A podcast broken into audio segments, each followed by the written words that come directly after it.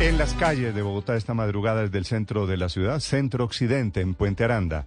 El ojo de la noche, Eduard Porras. Néstor, muy buenos días para usted, buenos días para todos los oyentes de Blue Radio. Aquí está la información con los hechos más importantes ocurridos en Bogotá mientras que ustedes dormían y hablamos inicialmente de lo que está ocurriendo aquí en la carrera 50 con calle 19. Un accidente de tránsito con dos víctimas mortales, dos personas que venían en una motocicleta y se estrellaron contra un camión cisterna que estaba girando a mano derecha. Lleva lo que alcanzamos a ver desde acá la direccional, pero infortunadamente los motociclistas excedían la velocidad. En este momento las unidades de criminalística realizando la inspección, mientras que la carrera 50 hacia el norte se encuentra cerrada. Hablemos ahora de lo que ocurrió en el barrio Chircales. Está ubicado en el sur de Bogotá, localidad Rafael Uribe Uribe, donde esta madrugada por lo menos 15 personas que salieron de una cancha de tejo la emprendieron contra un joven de 28 años que al parecer se encontraba en ese mismo lugar. La mamá de ese joven, una mujer de 68 años y el papá de 70, al percatarse del brutal ataque, salieron salieron a defenderlo. Al final, la mujer falleció en la puerta de su casa, producto de un brutal ataque con palos, tejos, piedras y armas blancas. El joven de 28 años falleció unos metros más hacia el sur de su misma morada, mientras que el papá fue remitido a un centro médico donde se encuentra hospitalizado. Otra persona, el hijo menor, alcanzó a escapar y él precisamente nos contó los pormenores de lo que ocurrió en su propia casa.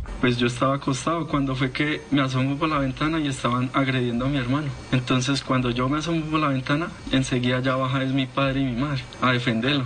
Y entonces de arriba lanzándonos de los mismos, de la misma cancha, los tejos de las canchas y botella. Y bueno, una que otra piedra que había ahí. Entonces pues en el momento como bajamos nosotros, una señora que estaba ahí los subió y los encerró en la tienda. Entonces desde arriba yo alcancé a escuchar que decía así, ah, entonces ya llamamos gente. Y gente fue que en un momentico subieron dos motos y como 20 manes y nos cogen a todos, a, los cuatro, toda esa mano de gente. A su familia. Pues ahí por eso pasó lo que pasó. A pesar que fueron tantas personas las que participaron en este brutal ataque, como dicen los vecinos, tan solo tres fueron señalados y hasta ahora están averiguando para ver si participaron en este lamentable caso. La fiscalía asumió la investigación, aún se encuentran los chircales haciendo la inspección, verificando e investigando para ver si logran capturar a los agresores. Eduard Porras, Blue Radio. Estás escuchando Blue Radio.